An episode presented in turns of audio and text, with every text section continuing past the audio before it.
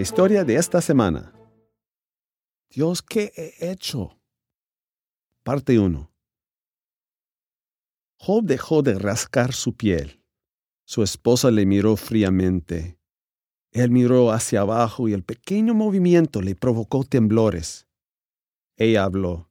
¿Estás todavía tratando de ser un buen hombre? Esposo, eres un tonto. Maldice a Dios y muérete.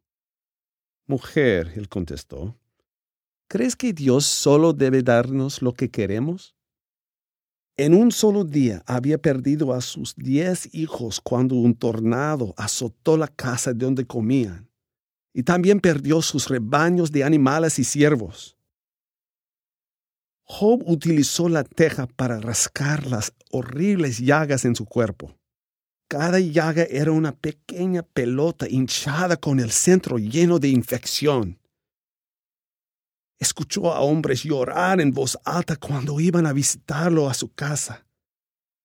Ellos rasgaron su ropa y lanzaron cenizas al aire.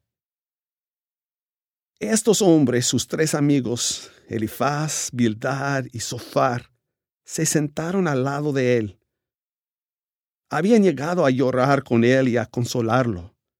Cuando vieron cuánto sufría, no tenían palabras. Por siete días enteros no dijeron nada. Finalmente Job habló. Dejemos a los expertos en maldecir, que sean los que maldigan el día en que nací. ¿Por qué me permitió mi madre vivir? Si hubiera muerto al nacer estaría en paz. Elifaz respondió, Has dicho a la gente que confíen en Dios, pero ahora, ¿dónde está tu confianza? Sabes que Dios cuida de los que hacen el bien. Habla con Dios y preséntale tu caso. Recuerda que cuando haces lo malo, Él puede corregirte. Job dijo, Elifaz, mis problemas y tristezas no se pueden medir. Dios me ha castigado y lo he aceptado. No me has ayudado, Dices que hice mal. Miró hacia arriba.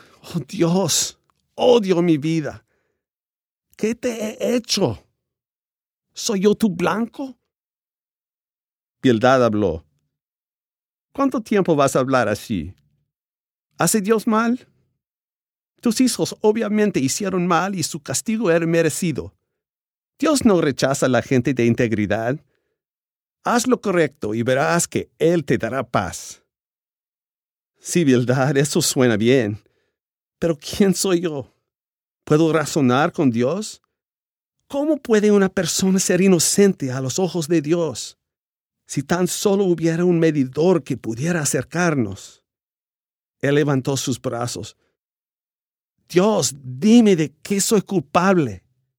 Sofar agregó, deberías estar avergonzado alegando que eres inocente. Estás siendo castigado menos de lo que mereces ser. Arrepiéntete de tus pecados. Si eres justo, Él restaurará tu casa. Serás fuerte y libre. Es el malvado que no tiene escapatoria. Job miró a sus tres amigos. Ustedes lo saben todo, ¿no? Cuando mueran, la sabiduría también morirá.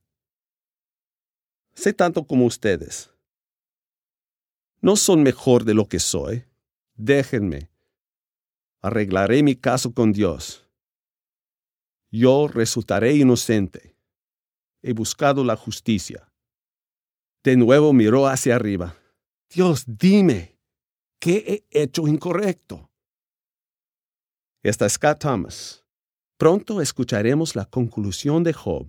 Por favor, investiga en thisweekstory.com.